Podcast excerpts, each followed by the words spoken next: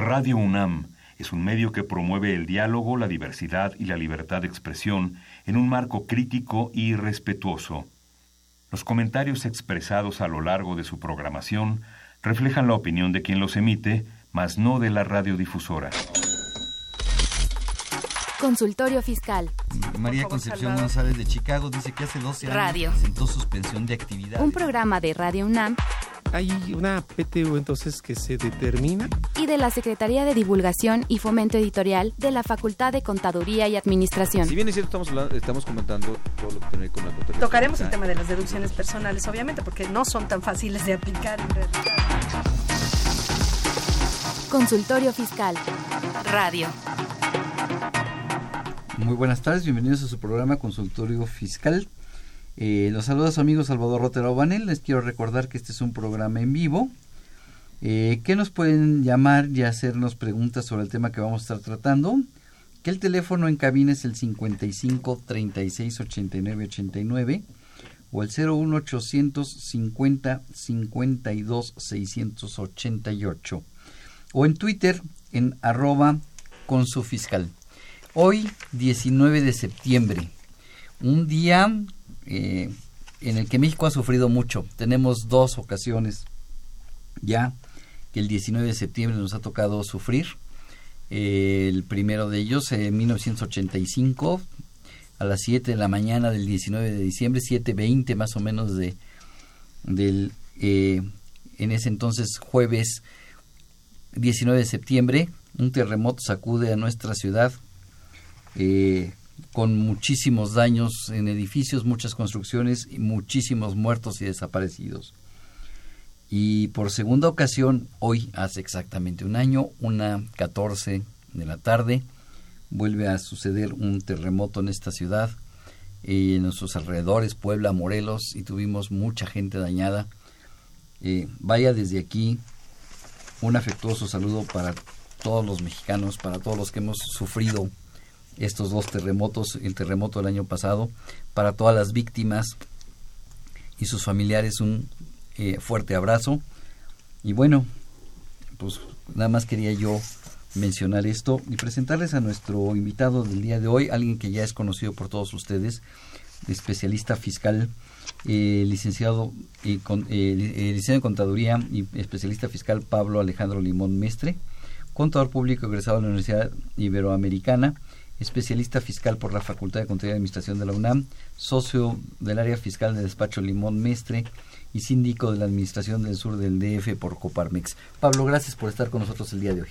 Muy querido Salvador Rotero Banel, todo un honor y privilegio estar aquí en Radio UNAM. Me siento en casa eh, de platicar sobre un tema que va a ser muy interesante porque el fisco y la muerte nos persigue a todos. Y, y más en un 19 de septiembre. Es correcto. O sea, un 19 de septiembre en el que hubo olor a muerte dos veces en este país. Lamentablemente sí, y pues este obviamente me uno a, a- a los gratos mensajes eh, que citaste por todas aquellas personas que lamentablemente sufrieron y han sufrido derivado de estos, de estos Y catástrofes. que siguen sufriendo. Desgraciadamente hay mucha gente que a un año de distancia siguen sufriendo, siguen sin tener una casa, siguen eh, viviendo algunos en casas que están a punto de venirse abajo. Eh, yo a todos, para todos ellos, pues un fuerte abrazo y pues a ver en qué forma eh, todo, toda la población nos podemos unir en, en ayudarlos, ¿no? Claro. De antemano yo agregaría que sería bueno hacer un, un programa, unos programas sobre exactamente efectos fiscales derivados del terremoto. Hay muchos efectos vinculados a estos. ¿no? Así es, así es. Pero bueno, hoy tenemos un tema, un tema interesante. Eh, anuncio el tema antes de que nos vayamos a nuestra acostumbrada cápsula de info fiscal. El día de hoy vamos a estar hablando del arte y los impuestos. Eh, el tema, eh, mucha gente me ha preguntado, ¿y ¿por qué hablar de esto? Bueno, ha habido gente que nos ha pedido artistas, eh, pintores, escultores, escritores, compositores, ¿cómo le afecta a ellos? ¿Ellos también tienen que pagar impuestos, Pablo? Claro, todos Claro. tenemos que pagar impuestos. Bien. E incluso En- museos, faltó adicionar el museos. que dijiste, los Así es. Entonces, ¿te parece si vamos a escuchar nuestra cápsula de asesoría fiscal y de info fiscal y regresamos para empezar con este tema? Muchas gracias. Consultorio Fiscal. Radio. Hola, soy Marta Valle, coordinadora del Servicio de Asesoría Fiscal Gratuita de la Facultad de Contaduría y Administración de la UNAM. Los invitamos a compartir con nosotros las dudas, inquietudes o comentarios relacionados con sus asuntos fiscales. Pueden hacerlo a través del número telefónico 5622-8222, extensión 46263, o del correo electrónico consultoriofiscal.fca.unam.mx. Los esperamos, será un placer atenderlos. Ve y escúchanos por Twitter, arroba con su fiscal.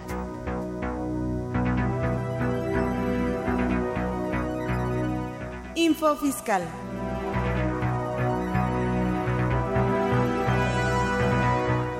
...10 de septiembre... La Secretaría de Hacienda y Crédito Público informa de las disposiciones de carácter general a que se refiere el artículo 58 de la Ley para regular las instituciones de tecnología financiera. 14 de septiembre. La Secretaría de Hacienda y Crédito Público emite acuerdo que modifica las reglas de carácter general para la recepción de información de declaraciones fiscales y la recaudación de recursos federales por parte de instituciones de crédito. La Secretaría de Hacienda y Crédito Público da a conocer los porcentajes y los montos del estímulo fiscal, así como las cuotas disminuidas del IEPS aplicables a los combustibles, correspondientes al periodo comprendido del 15 al 21 de septiembre del presente año. La Secretaría de Hacienda y Crédito Público comunica los montos de los estímulos fiscales aplicables a la enajenación de combustibles en la región fronteriza con los Estados Unidos de América por el mismo periodo.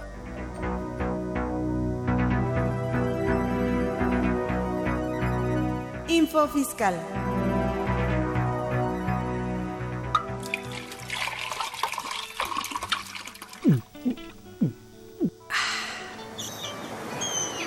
Refresca tus ideas. Consultorio Fiscal 100% UNAM.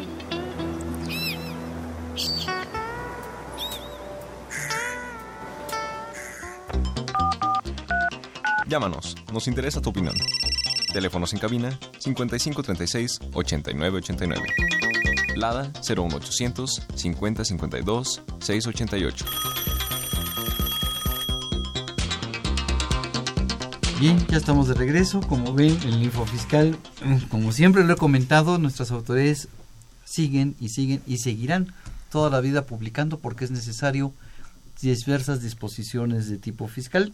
En esta semana se publicó adelantada la tercera propuesta de modificación a la resolución miscelánea. Eh, les invito a todos nuestros amigos que volteen a verla. Hay una regla muy interesante, no me no recuerdo el número, pero sé que termina con 44, es 271 44, por ahí anda, ¿no? Complementos de pago. Complementos de pago, una aclaración de en qué casos no necesito emitir el complemento de pago. Salieron dos más, exactamente. Así es, vale la pena voltear a ver esa, esa, esa regla. Bien, hablando del arte y los impuestos, a mí lo primero que me preocuparía, mi querido Pablo, es saber si existe alguna forma de apoyo por parte del fisco, del gobierno federal, a los impuestos, ah, perdón, a los impuestos, a los, al, al arte a lo que a todo lo que sea arte. ¿Existe alguna forma, algún apoyo de este tipo? Yo creo que México tiene una tradición milenaria y derivado de lo mismo eh, se ha preocupado siempre los legisladores en dar un tratamiento especial a digamos a los dos sectores importantes que existen y yo me atrevo a agregar uno más que voy a citar a continuación. El primero son a todos los artistas, a todos los que producen arte y que de alguna manera lo, lo enajenan a terceros y que eh, pueden pagar en especie a la autoridad fiscal. Digamos que sería un primer beneficio hablando muy a grosso modo. Un segundo beneficio es para las entidades que constituyen eh, un museo y que está abierto al público eh, y que depende o no de Conaculta, siempre cuando está abierto al público y sea donataria autorizada, pues le da un tratamiento especial a estas instituciones y que de alguna manera es similar al que tienen en general las donatarias autorizadas, ¿no? Es un segundo. Y el tercer eh, jugador en esto son los compradores de arte. Y me atrevo a señalar que en la revista Forbes, está exactamente recién publicada, pues eh, hay una lista de 20 grandes eh, mm, compradores de arte eh, de todo el mundo, son más de 300, y México tiene 20. 20 de 300. 20 de 300. Y que compran re- regularmente en subastas de Sotheby's, eh, Christie's, eh, y que están en Miami eh, comprando arte, y qué bueno, ¿no? Eh, pero también, pues es importante recordar a la autoridad, eh, bueno, a la autoridad, más bien a los que compran arte y a los que venden arte y a los museos, que, que hay una cosa que se llama lavado de dinero, hay una cuestión que se llama discrepancia fiscal y de dónde sacamos el dinero para comprar todas esas obras de arte, ¿no? Normalmente son personas que tienen un- una, una em, cantidad, De ingresos. digamos, demostrables ante terceros, pero también podría ser que, que el, el capital negro en México, eh, no me refiero de negro de, de color de la piel, sino capital que no está de alguna manera lícito, pues esté comprando arte eh, a la sombra de todas estas cosas. Pero además la ley de lavado, antilavado de dinero, por ponerle un nombre corto, exactamente. este, contempla la, la posibilidad de que este se, eh, lavado de dinero la compra de arte. Exactamente, el artículo 17 establece una de esas fracciones, eh, la cuestión de que es una actividad eh, reportable en su caso, ¿no? Entonces, todo es, todo es lo que envuelve al arte en México. La autoridad fiscal se ha, se ha volcado eh, y los legisladores en darnos una serie de reglas y una serie de procedimientos que son muy interesantes y que, mm, pues, emanan de la disposición eh, primaria que es el artículo 31, fracción cuarta, que es que todos debemos de controlar el gasto público eh, y que los artistas tienen que contribuir y todos. Ok, hablemos entonces, antes de empezar a hablar con lo de los artistas, vamos a trabajar este tema esta semana y la semana siguiente. Entonces, antes de empezar a hablar de los artistas, me gustaría que empezáramos a hablar de todo esto que establece la, eh, la autoridad para la- para los museos, para creo que las bibliotecas también, corrígeme si me equivoco. Exactamente. Este, porque finalmente es un arte lo que tienen las bibliotecas y créeme que es un arte impresionante. Claro. Este, eh, eh, y algunos otros eventos. Creo que por ahí eh, dentro del título tercero hay algo, ¿no? Es correcto. El artículo tercero, que es de las personas no con fines no lucrativos, establece en una de sus fracciones, que es la décima segunda, eh, inciso E, eh, y el anterior, inciso D. eh, en el D habla de las bibliotecas que pertenezcan a la Red Nacional de Bibliotecas y en el, en el E habla de los museos que dependan de Conaculta y luego hay una disposición reglamentaria que es el 34, 134 que establece que las bibliotecas que no pertenezcan a esa red o los museos que no pertenezcan a Conaculta, pero siempre y cuando estén abiertos al público en general y sean donatarias, también tienen el beneficio, digamos, de esta posibilidad. Ok, entonces hablemos museos y bibliotecas. Exacto. El 79, el artículo 79 en su fracción 12 me da varios que me, me gustaría que fuéramos analizando todos esos incisos y que hablemos de qué se refiere el artículo 79 y la fracción 12. Pero me dice que eh, bibliotecas y museos eh, si, per- eh, museos si pertenecen a Conaculta ¿Es correcto? y las bibliotecas Exactamente. son eh, eh, personas morales que no son contribuyentes del impuesto sobre la renta. y les da un tratamiento especial. Esto implica que si llegan a tener ingresos, eh, utilidades, vamos a pensar, de un millón de pesos por las entradas al museo, eh, no, no van a pagar el impuesto sobre la renta, eh, incluso por la venta de los artículos que realicen, es muy importante, siempre y cuando obviamente hagan los cálculos que correspondan, los términos de ese título, y, si estos ingresos, por ejemplo, en la venta, me quiero referir específicamente, eh, no son de los eh, ingresos que están contemplados en el oficio de autorización del SAT y exceden de más del 10%, hay que tener un impuesto sobre la renta, hacer un cálculo y simplemente reportarlo. Es decir, y si tenemos un estímulo fiscal que no pagan el impuesto sobre la renta. Quiero poner este un museo, eh, agarremos un museo que sea. No voy a poner nombres. El del títere de Guamantla, ¿qué tal? Ándale, ese, exactamente, ese museo. Y ese museo vende títeres, que son obras de arte. Exacto. Pero además vende souvenirs, playeras y vasos que dice el Museo del Títere. En Guamantla, Tlaxcala, En- hermosísimo museo, por cierto. Así es. Entonces, este, por la venta de las camisetas y los vasos, ahí estaríamos hablando que no estarían dentro de su autorización Seguramente, se- seguramente. seguramente, si bien está dentro del objeto social e incorporado dentro de, de- de la escritura constitutiva o sus modificaciones, no fue de los eh, actos que autorizó el SAT en el oficio de autorización. Y esto hace que deban de calcular el impuesto sobre la renta eh, siempre y cuando esos ingresos excedan del más del 10% de los ingresos ya autorizados. Ok, y sobre esos ingresos ellos calcularían lo que vendieron menos lo que les costaron. Exactamente. O sea, si primero ves si, exce- si excedió. Y ya luego eh, determinas el impuesto sobre la renta, claro, atribuyendo eh, el ingreso menos los costos directos e indirectos, porque incluso no hay, no hay un, un, eh, una mecánica muy precisa, pero se entendería en la normatividad contable que así se debe de hacer eh, para realizar esta imputación eh, fiscal. Ok, y si ese museo no está, no está este, eh, regulado por Conaculta. el, el artículo 134 del reglamento del impuesto a la renta te da la alternativa que siempre y cuando está abierto al público en general tienes la posibilidad de, eh, de considerarte como una, una mm, persona moral lucrativa que estás en el artículo 69, fracción 2, inciso E. Ok. Y por lo cual puedes sacar tu autorización para recibir donativos. Perfecto. Ahora, este, ahora el, 70 el 79 fracción 12, ¿a qué se refiere el 79 fracción 12, Pablo? Bueno, eh, se refiere a todas las, en forma general, a las actividades culturales, vamos a, a decirlo en forma mm, general, ¿no? Y, y como la cultura, eh, pues eh, hemos hablado de las bellas artes, que hay muchas bellas artes, más de siete, se han hablado que son nueve, pues habla de la difusión de la música, de las artes plásticas, artes dramáticas, la literatura, arquitectura, cinematografía, siempre y cuando estén eh, conforme a la ley del INBA. Ajá. Ajá, Y la danza. li- literatura, exactamente. Y eh, a la ley de cinematografía también, esto fue recién incorporado hace algunos años. Eh, también actividades dedicadas a la educación e investigación artística.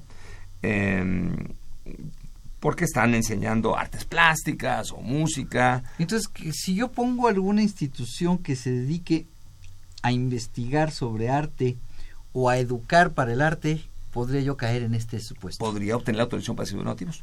Y, y fíjate que esta es una situación muy interesante eh, para aquellos que nos escuchan, eh, porque a diferencia, por ejemplo, de, ciertas eh, donatarias ecológicas, y perdón que haga la comparación en este momento, ahí, cuando hablamos de culturales, para caer en culturales, tienes que dedicarte a lo cultural, pero adicionalmente ser donataria. Pero tratándose de ecológicas, hay una excepción que es la fracción decimonovena, que te da la alternativa de ser ecológica, ser donataria o no ser donataria. Y a pesar de eso estarías en el título tercero. Ajá. Esto es una situación muy importante, una situación Así es, pero para importante. esto sí tendría yo que tramitar la autorización para recibir donativos. Exactamente. Si yo pongo una escuela que se va a dedicar a enseñar a los niños La música, La música música. clásica de Schubert, por ejemplo, Así es. sí, eh, que es maravillosa. Bueno, eso no es suficiente. Esa AC que diga textualmente, oye, pues no, no voy a repartir utilidades, Salvador y yo nos vamos a, a seguir fomentando la, la educación musical de los niños eh, a través de Schubert, pero resulta que no tenemos auto- autorización. Esa AC o, o esa ASC va a pagar el impuesto Pues sobre la la renta, al igual que si fuera una sociedad mercantil de título eh, segundo. Ok, pero si tengo la autorización para recibir donativos, no voy a pagar impuesto a la renta por los ingresos que deriven de la propia actividad por la que me autorizó la- el, el SAT. Es correcto. Y esto es muy, muy interesante, ¿no? Es una, una, una alternativa que existe y que mm, hay centros que los hemos visto ahogados en materia impositiva, eh, que se- efectivamente se dedican a este tipo de difusiones eh, de las artes y que, y que no han sabido cómo resolver ese tema eh, Y, tributario. tiene, y tienen la respuesta en el artículo 79, fracción 12. De- de- exactamente, de la ley del 12, impuesto sobre la 12 renta. inciso A y B, ahí tiene perfectamente, oye, yo me dedico a la eh, educación eh, e investigación artística, perfecto, puedes el caber. inciso A me dice que me dedique a la promoción Exactamente, y a la difusión. exactamente, O sea, si me dedico a la difusión de música, puedo caer en este caso. es correcto, Y Estoy hablando de arte. es correcto. Eh, si me dedico a la difusión de artes plásticas, que eh, no he encontrado por ahí la definición de artes plásticas, a lo mejor valdría la pena si alguien eh, nuestros radioescuchas me puede definir qué es artes plásticas, sería enriquecedor.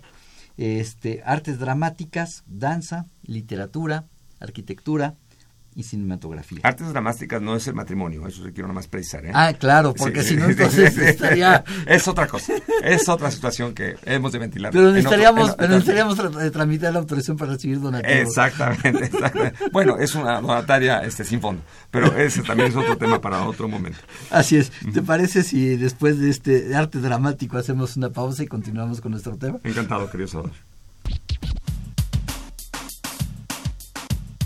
Consultorio Fiscal Radio.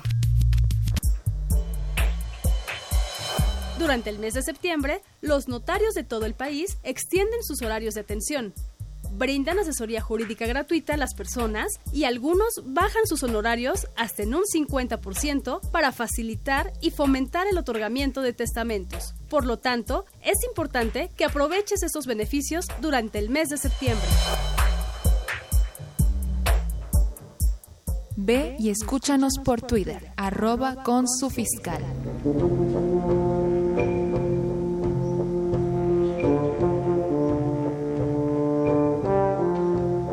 En 1947, mediante una reforma tributaria, la mayoría de los artistas plásticos que producían en México fueron incorporados al sistema hacendario, dentro del rubro de profesionistas que pagan los impuestos correspondientes en moneda nacional por la enajenación directa de su trabajo. No obstante, a una élite de creadores ubicados en diversas esferas de las artes, teatrales, musicales, literarias, etc., se les concedió la exención fiscal por derechos patrimoniales. De esta forma, una minoría selecta del movimiento plástico que surgió a partir de 1921 no pagó impuestos por la comercialización de sus obras hasta su muerte. Diego Rivera, David Alfaro Siqueiros, Gerardo Murillo, Dr. Atl y Rufino Tamayo, entre otros. En 1957, el muralista David Alfaro Siqueiros encabeza un movimiento del pago de impuestos por obra. Pero eso lo platicaremos la siguiente semana. Fuente, Instituto de Investigaciones Estéticas, UNAM.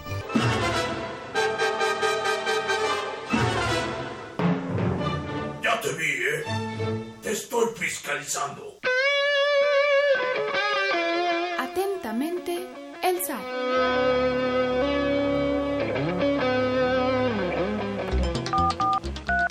Llámanos, nos interesa tu opinión. Teléfonos en cabina 5536 8989. Lada 01800 5052 688. Bien, regresamos eh, después de, ese arte dramático. Pero el inciso C de esa fracción.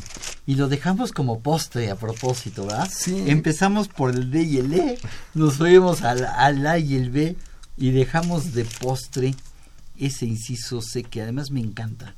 Es que el C es solo para adultos. Por eso. Exactamente. Por eso lo Ya dejamos ya, una público, hora. adolescentes. Ya, sí, este- esta parte Exacto. ya es solamente para adultos. Exacto. Mira, el, el- el C es una fracción maravillosa eh, y perfecta para México. Pero yo creo que habría que dividirle en dos partes. Exactamente. Eh, La primera parte habla de todas aquellas eh, ACs o SCs que sin ánimos de lucro obtengan su autorización para recibir donativos y que se dediquen a la protección, conservación, restauración o reparación de los monumentos arqueológicos eh, de, de nuestro país y Artísticos artísticos, o e históricos, conforme a la Ley General de Bienes Nacionales. Bueno, Entonces- nada más para darnos una idea, nuestro hermosísimo estado de Veracruz, y estoy hablando de un solo estado de Veracruz, eh, se habla que tiene 2.500 sitios arqueológicos. Este, eh, y, y habrá quien diga, oye, esto es de medio letra muerta. Bueno, pues no, porque hoy 19 de septiembre, lamentablemente hace un año, nuestro estado de Morelos, que sufrió grandes daños, las iglesias de muchas comunidades, eh, Tetela del Volcán, Hueyapan, Chiapas el eh, día 7 de septiembre de hace un año. Exactamente. Eh, se cayeron eh, las cúpulas de estos, los atrios, y hay Los que repa- campanarios. re- repararlos, ¿no? Y han llegado fondos importantes de, de grandes filántropos y, y adicionalmente organizaciones internacionales que quieren rescatar este, este patrimonio histórico-cultural de nuestro bellísimo país.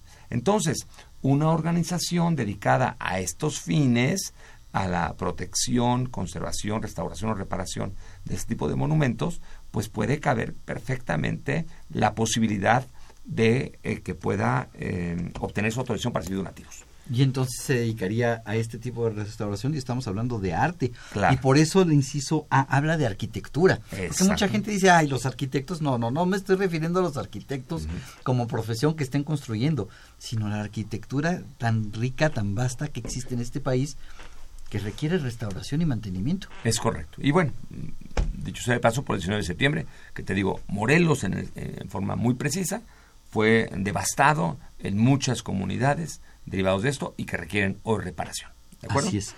Y luego la segunda parte, bueno, es maravillosa. Es, es el postre del postre. Eh, Para que para quienes hemos recorrido un poco del país, este, pues sabemos que bueno, aquí lo que habla es del arte de las comunidades indígenas en todas las manifestaciones primigenias de sus propias lenguas, usos o costumbres artesanales y tradiciones.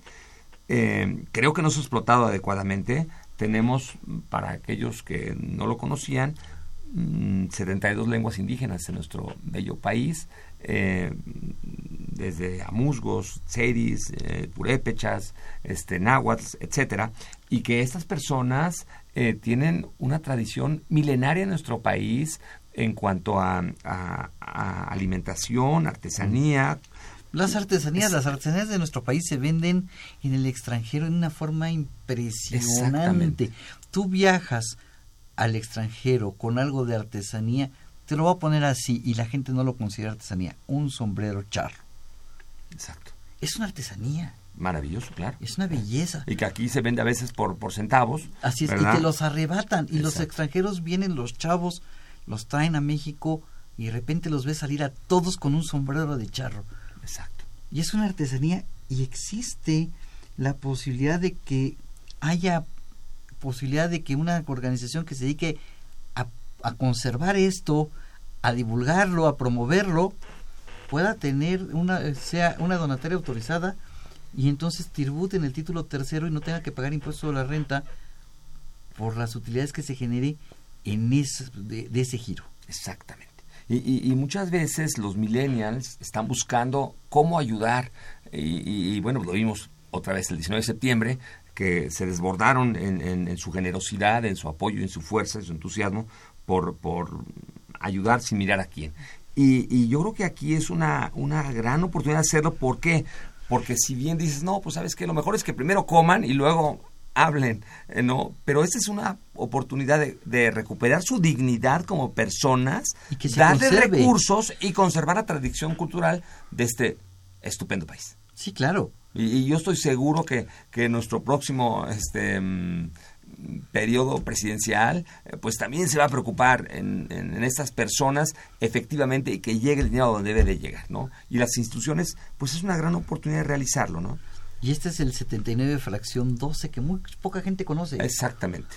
Y es una belleza este, este, este- este artículo y, y lo que busca promover. Alguna vez me tocó ir a la presentación de un libro en el mm, en materia ecológica en donde en el estado de Sonora específicamente trabajaban cerca de 200 instituciones eh, para ayudar a las personas, a las diferentes comunidades indígenas, etcétera, etcétera. Y solamente una tenía autorización para hacer donativos. Solamente una. Una. Y los demás estaban pagando impuestos. No, o, o- o trabajaban pues de una manera lírica o primitiva o, o- o, mm, sin, sin mucha formalidad, ¿no? Y esto exactamente hace que las cosas se vayan des- de- desvaneciendo. Entonces, esto es una oportunidad, esto es una obligación moral de todos de poder seguir ayudando a esas personas. Fíjate, que quisiera, si me permites, volver a leer esa segunda parte. Así como el arte de las comunidades indígenas en todas las manifestaciones primigenias. Aquí me detengo. Es impresionante lo que me está diciendo. Si yo, me, pues, si yo tengo una organización que me puedo dedicar a promover, a proteger, conservar, restaurar, recuperar el patrimonio cultural de estas comunidades indígenas, voy a tener una organización que va a obtener recursos, que va a dedicar sus recursos para esto y no va a tener que pagar Impuestos sobre la renta. Exactamente. Y fíjate, voy a tocar un tema muy delicado, a ver si no meto la pata. Este, cuando nuestros eh, connacionales tienen que lamentablemente emigrar a Estados Unidos y van las familias para allá y los muchachos eh, que hablan español eh, cruzan del otro lado, pues se burlan de ellos porque hablan otros idiomas, eh, porque no hablan inglés, este, hablan español y ellos se apenan de hablar español y poco a poco van perdiendo el idioma. Y a nosotros como mexicanos nos ofende ese tipo de situaciones que sucede al otro lado del río Bravo. Pero esto sucede también en México. En México. Esto sucede aquí en México. Eh, lamentablemente muchas de las personas son descartadas, eh, no son utilizadas, son, son subpersonas, perdón, porque no hablan el español son o lo hablan tratadas como cuidado. si fueran subpersonas. Exactamente. Son tratadas como si fueran subpersonas cuando no lo son, son igual mexicanos, igual que nosotros, idénticos. Y es raro que una persona que hable lenguas eh, indígenas, como Xochitl Galvez, haya llegado a donde esté, eh, eh, hablando ese idioma y siendo orgullosa de esa tradición mexicana. Eso no, y si recorres los ejemplo. estados, Michoacán, Oaxaca, Chiapas, Todos. Puebla, Hidalgo, te vas a encontrar con gente que habla estos idiomas, estas lenguas que hablan el español, pero hay que rescatar esto. Exactamente. Y a través de millennials que se ocupen de esta situación, bueno, esta es una manera de darles oportunidades económicas a estas eh, invisibles de nuestra sociedad, perdón por el término, y que, y que esto es arte eh, de hacer las cosas en favor de un mejor México. No, pero es que sus usos, sus costumbres, sus artesanías Claro. y tradiciones. ¿Cuántas tradiciones nos sentimos como mexicanos orgullosos de nuestras tradiciones? Hay que conservarlas. Totalmente. Hay que conservar esas tradiciones, hay que conservar esas artesanías, hay que conservar esas costumbres y para ello existe este inciso C. Correcto, correcto, exactamente. Entonces, eh, la autoridad fiscal está abierta, eh, normalmente se van por, por ayudar en general a la gente de juventud acumulada o a los niños este, que no tienen hogar, pero yo creo que también recuperar estas eh, personas, estas comunidades, sería maravilloso. Sí, Mm. por eso incis- in- in- empieza el inciso protección, conservación y re- restauración y recuperación. Exactamente, ¿de acuerdo? Ujú. Ok, entonces para, para que vean, eh, hay gente que dice que el, que el SAT cobra impuesto por todo. Pues no, no todo.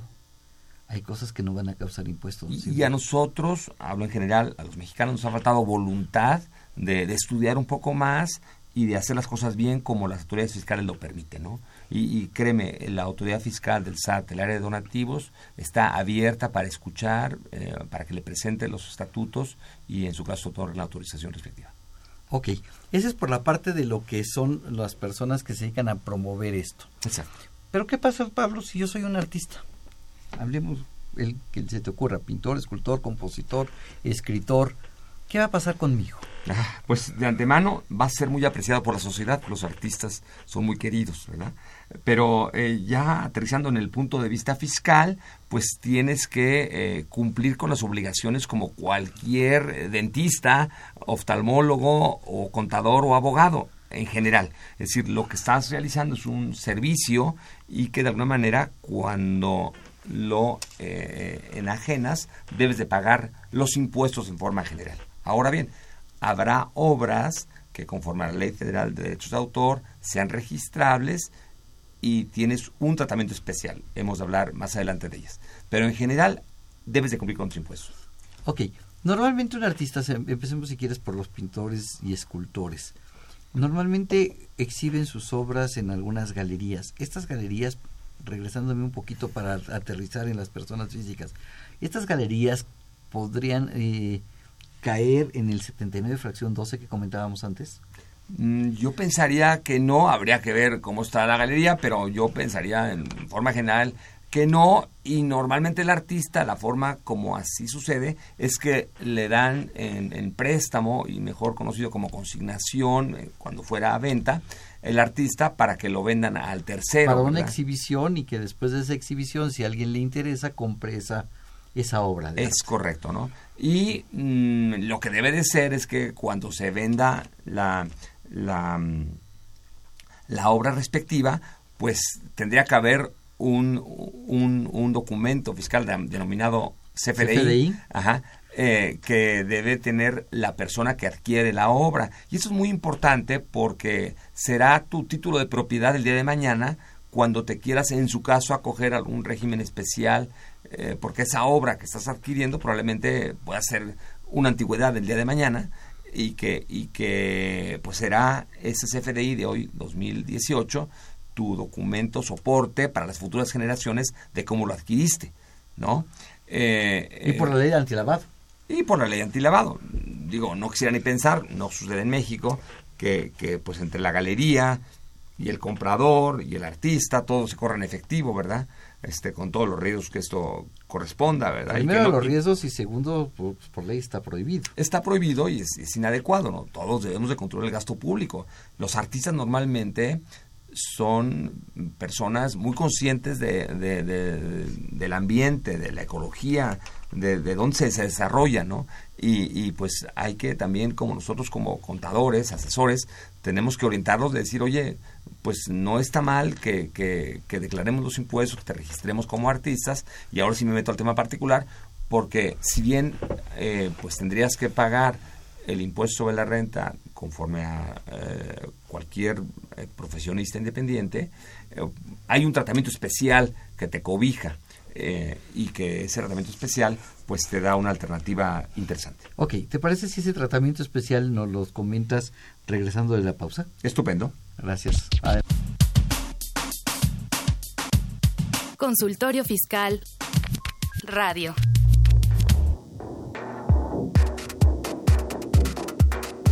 Diez razones para estar en Nuevo Vallarta, Nayarit, México. Del 13 al 16 de noviembre de 2018 se celebrará la decimosexta Asamblea General de la Asociación Latinoamericana de Facultades y Escuelas de Contaduría y Administración, ALAFEC. El evento más importante de Latinoamérica en educación contable y administrativa, ALAFEC 2018. ¿Por qué debes asistir? Te vincularás con 190 universidades afiliadas, escucharás conferencias magistrales de alto nivel académico, podrás conocer sobre el distintivo latinoamericano de responsabilidad social universitaria, compartirás experiencias y conocimientos en 10 áreas de investigación, tendrás una audiencia internacional para presentar investigaciones doctorales, conocerás los macroproyectos más importantes de investigación para fortalecer la educación superior. Construirás colaboraciones académicas. Contribuirás al emprendimiento social en tu centro educativo. Fomentarás la movilidad de tus estudiantes y profesores. Lo fundamental, reflexionarás a partir del tema central, las TICs en la formación de profesores y estudiantes, diálogo generacional en la educación superior. Invita la Universidad Autónoma de Nayarit. Mayores informes, Unidad Académica de Contaduría y Administración, Universidad Autónoma de Nayarit, 311-211-8818 o a los correos ideamin.oan.edu.mx o tateguari.lopez.oan.edu.mx. Será un honor para nuestra universidad ser sede de la decimosexta Asamblea General de ALAFEC, la cual se llevará a cabo en 2018 en la Riviera Nayarit, México. Los esperamos en esta región llena de historia, cultura y riquezas naturales que enmarcarán los trabajos de esta asamblea. Tenemos la certeza que los resultados allí obtenidos serán en beneficio de nuestras instituciones educativas, pero sobre todo de nuestras sociedades. Sean bienvenidos a México y a Nayarit, por lo nuestro al universal. Ve y escúchanos por Twitter, arroba con su fiscal.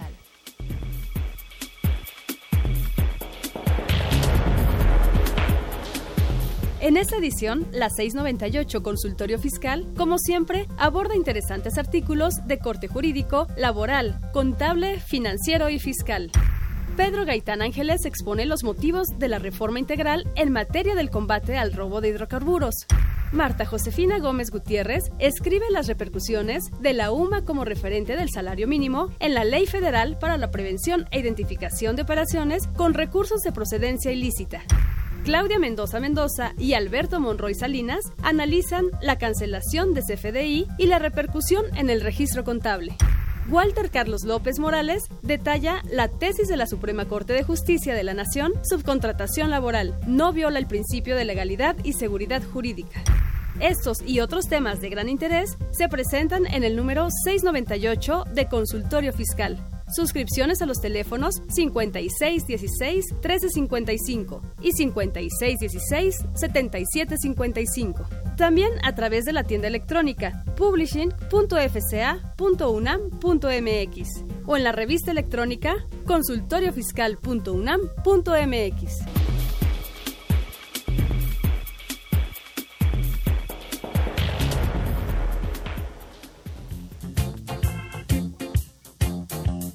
Si la vida te pasa factura, entonces hazla deducible. Escucha Consultorio Fiscal Radio.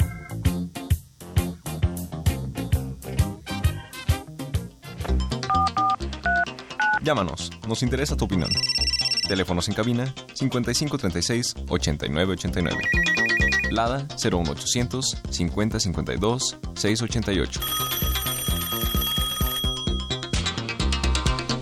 Bien, ya regresamos y nos quedamos con algunas cosas especiales para los artistas, para los escultores, pintores. Sí, fíjate que, eh, como comentamos hace rato, esto se remonta, es una, tiene una, una tradición de hace muchos años fiscal, todo el tema de los artistas, desde un decreto del año 75 y que luego fue abrogado por uno que salió en 1994 y luego salió en uno en 2005, eh, una adición y otro más en 2007.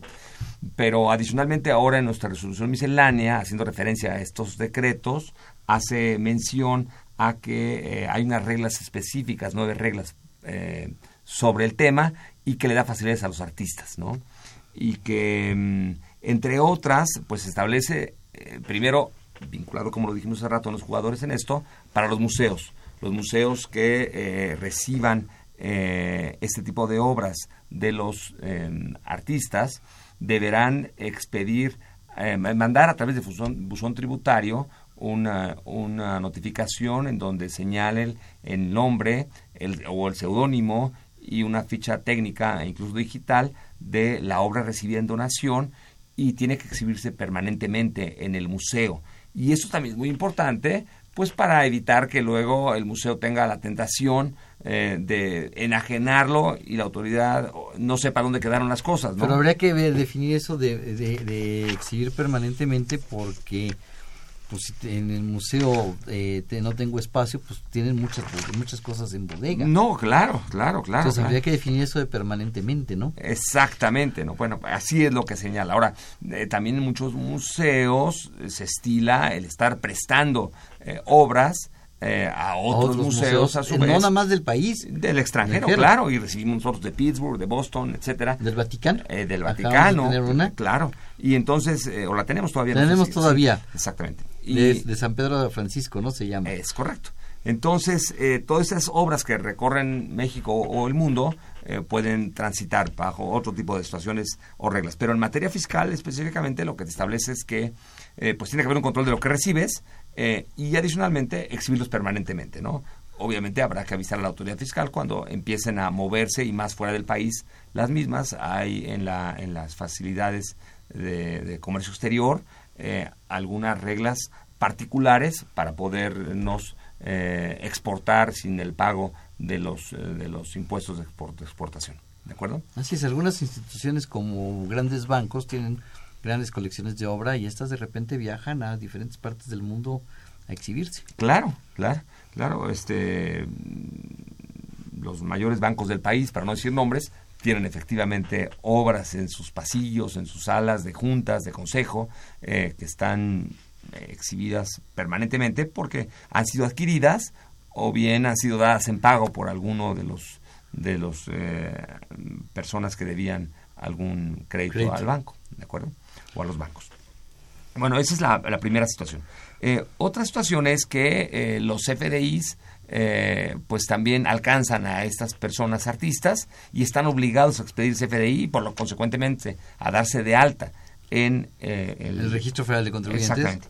Y, y, bueno, y a ver, quiero volver a lo que hace rato veíamos antes de un par de cortes, este, que estas reglas que estamos ahorita comentando del título onceavo, eh, eh, capítulo primero de la resolución miscelánea de diciembre de 2017, son, eh, digamos, un tratamiento especial que tú te puedes acoger como artista, adherir como artista a las mismas, porque si no lo quieres hacer, bueno, entonces te vas al régimen general de ley como cualquier profesión independiente. A pagar como cualquier otra persona. Exactamente. Bueno. Fíjate que al respecto me, nos pregunta este Pablo Hernández.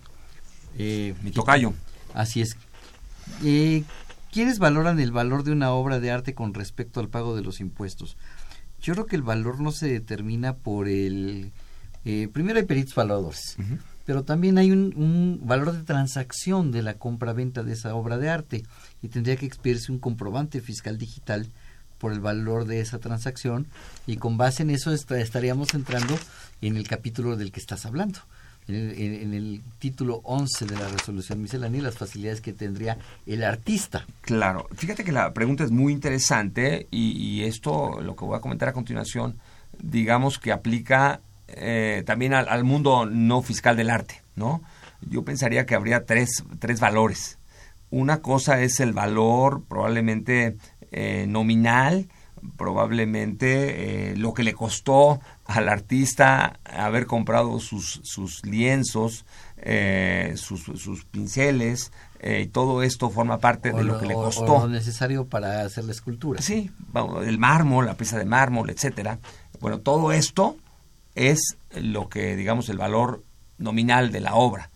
Otra podría ser el valor em, eh, comercial de la obra, en donde, bueno, un segundo sería el valor que dejemos en un contrato o en una factura, el que nosotros digamos vale 10 mil pesos, ¿no?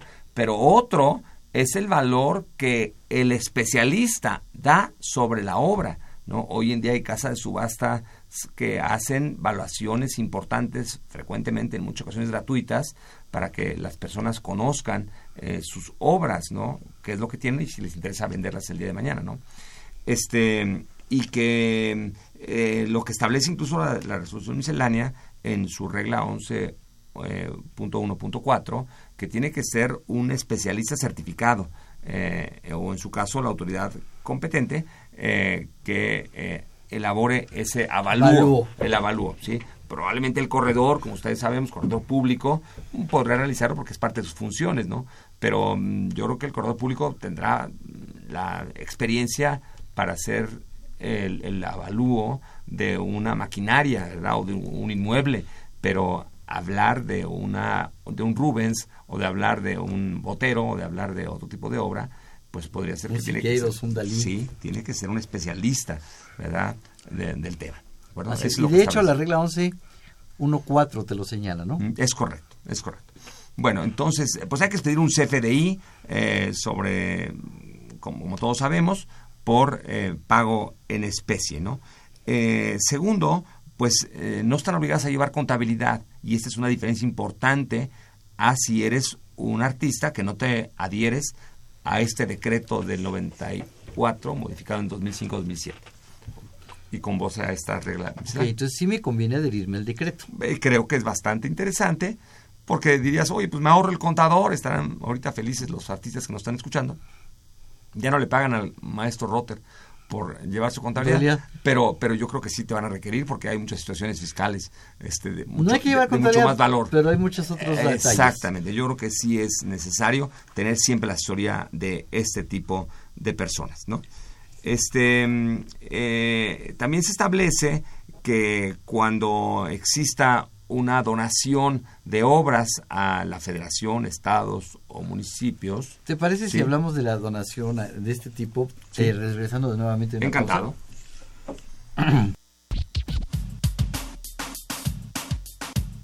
Consultorio Fiscal Radio.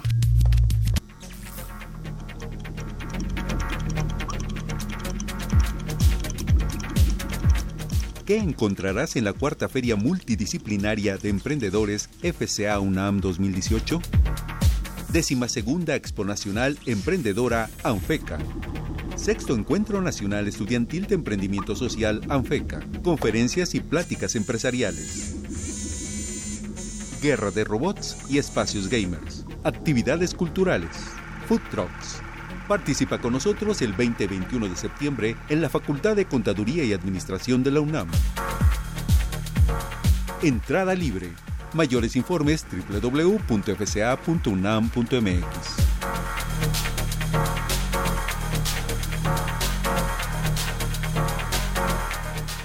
Ve y escúchanos por Twitter, arroba con su fiscal.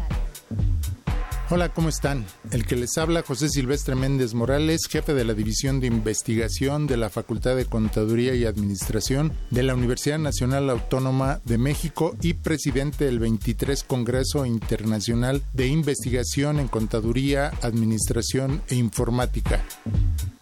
Los queremos invitar a que participen en este congreso que se celebrará los días 3, 4 y 5 de octubre del presente año, donde tendremos conferencias magistrales, paneles, mesas redondas, la presentación de un libro y por supuesto la presentación de las 126 ponencias que fueron aceptadas para participar en, en el Congreso. Los esperamos. Bienvenidos.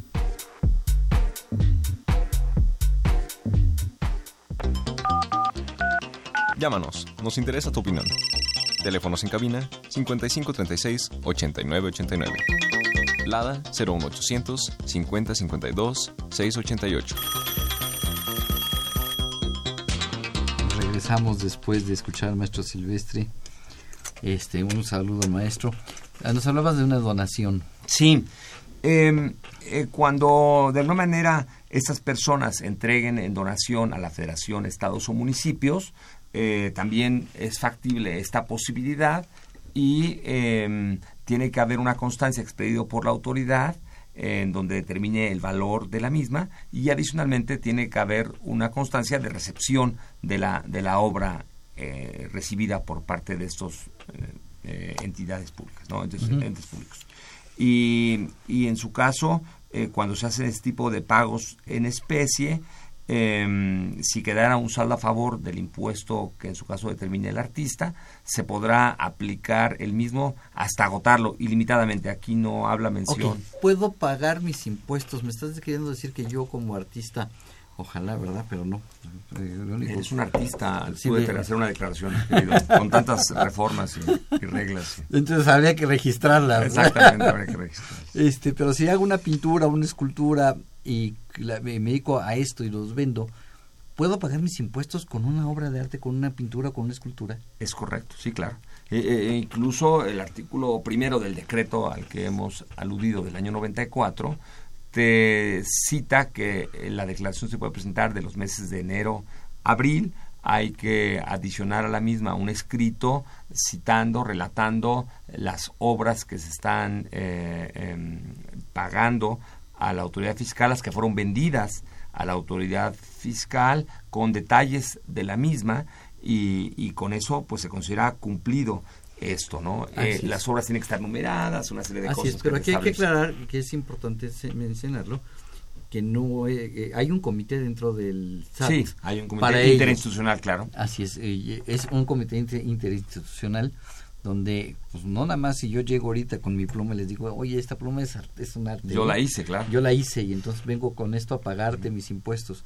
Pues va a haber gente de Bellas Artes, va a haber gente de Conaculta, va a haber gente del SAT y va a haber peritos que van a decir, sí, efectivamente la pluma es un arte, la pluma vale 100 mil pesos, este Salvador, ¿cuánto te debe? Pues 50, pues entonces aplícaselo y le debemos 50 mil pesos para sus declaraciones futuras a compensar. Y algo muy puntual que dice la- el artículo segundo del decreto es que siempre y cuando sean representativas de la producción del artista, porque ahorita el ejemplo que puse es 100 mil pesos, pero yo vendí 17 millones de plumas, todas maravillosas, pues entonces no aplicaría, porque esta obra está hermosísima, vale 100 mil pesos, pero no es, no es representativa de lo que tú vendiste. Exacto. ¿De acuerdo? Así es.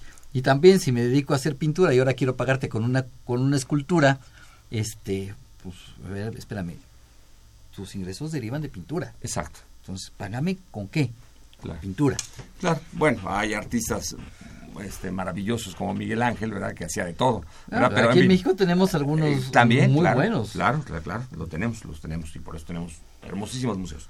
Este, y algo muy interesante es de que se tiene que agregar la constancia del donativo eh, y, y las fotos que en su caso se han otorgado eh, en caso de haberlo donado a esta eh, a la Federación de Estados y Municipios cuando presente la declaración anual y si de plano eres un artista que se produjo mucho pero no enajenaste nada pues bastará con que le presente la declaración y manifiestes que efectivamente no vendiste nada en el año eh, respectivo a la autoridad fiscal.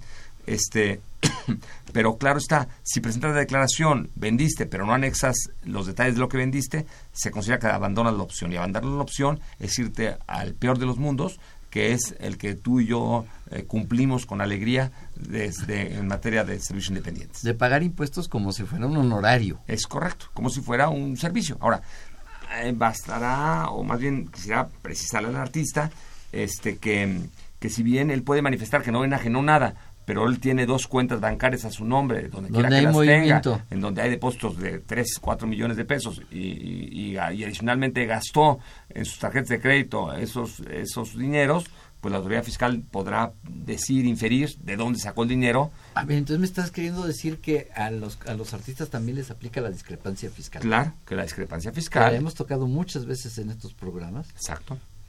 Y que es básicamente eh, una cuenta rápida que puede hacer la autoridad en donde dice, oye, ¿sabes qué? ¿Cuánto gastaste? ¿Cuánto invertiste? Eh, ¿Cuánto declaraste? Y compara unas con otras las cifras y entonces puede haber problemas. Así es. Bien. Este, por último, porque se nos está acabando el tiempo, algo más que quieras sobre este mismo, este mismo decreto y sus reglas de resolución miscelánea que se nos esté escapando, que falte. Bueno, faltan algunos temas por, por, claro. eh, por Tenemos citar. toda la semana que entra. Exactamente, la propia autoridad puede re rechazar incluso una obra si no le gusta, este, porque no no fue la indicada, o no, porque no la como, numerada. como dijimos, pues fíjate que son muchos motivos los que estás diciendo. No la, no lo cumpliste con los requisitos, tu obra no cumplía con los requisitos. Uh -huh. O también la autoridad, el, el INBA, Bellas Artes van a decir, con la culta van a decir, no, espérame, es que eso no es una obra de arte. Claro. Y entonces te rechazo Exacto. el pago en especie porque no es una obra de arte o porque no cumpliste al pie de la letra los requisitos de la fotografía, de la descripción, el escrito con la descripción, de la numeración de la obra, etcétera, ¿no? Exacto. Y bueno, un detalle muy importante, nada más para cerrar, es que no hacen pagos profesionales estas personas. Y eso es una maravilla, porque simplemente haces su declaración anual y, y siempre y cuando te acojas a este decreto. No hacen pagos provisionales. Todo el impuesto lo pago en la declaración anual. Es correcto. Una sola. Y se puede pagar en especie. Una sola exhibición y lo puedo pagar en especie. Exacto. O sea, eso es una gran ventaja. Muy, una gran ventaja, así lo establece el artículo séptimo del decreto eh, del 94. Y Como tal causarían IVA. Entonces sí. mi pregunta sería, ¿con la obra puedo pagar el impuesto sobre la renta y el IVA también? Con la sí, claro, se puede pagar el impuesto sobre la renta y el IVA. ¿De acuerdo? Los dos impuestos. Exactamente. Hay alguna excepción en la miscelánea que tratándose en enajenación de, de artes plásticas y antigüedades, pues no se consideran eh, eh, eh, se consideran exentos del IVA en función del artículo 9 de fracción cuarta, ley del IVA, como, como fueran bienes muebles usados. Mue bienes muebles usados. Bien, no me queda, yo creo que con esto cerramos el tema por esta semana, continuaremos la semana que entra. También platicaremos de este tema el día de mañana a través del programa de televisión. Eh, los invitamos a que nos sintonicen la semana que entra con el tema El arte ante el fisco. Esta fue una producción de Radio UNAM, direct, eh, director general Benito Taibo, director de la Facultad de Contaduría y Administración de la UNAM, el maestro Tomás Humberto Rubio Pérez, Secretaría de Divulgación y Fomento Editorial de la Facultad de Contaduría y Administración, el doctor José Ricardo Méndez Cruz. En los controles, Socorro Montes, en la producción por parte del Departamento de Medios Audiovisuales de la Facultad de Contaduría y Administración, de Soho Jara, Juan Flandes, Alma Villegas, Tania Linares, Miriam Jiménez, Valeria Revelo y Emanuel Zarco. Pablo, muchísimas gracias por acompañarnos el día de hoy y gracias por estas aportaciones. Al contrario, querido Salvador Rotera Bonel. Y nos despedimos, nos escuchamos la semana que entra. Muchísimas gracias, buen provecho. Se despide su amigo Salvador Rotera Obanel. Consultorio Fiscal. Un programa de Radio UNAM y de la Secretaría de Divulgación y Fomento Editorial de la Facultad de Contaduría y Administración. Consultorio Fiscal Radio. Escuchas XEUN 860 de AM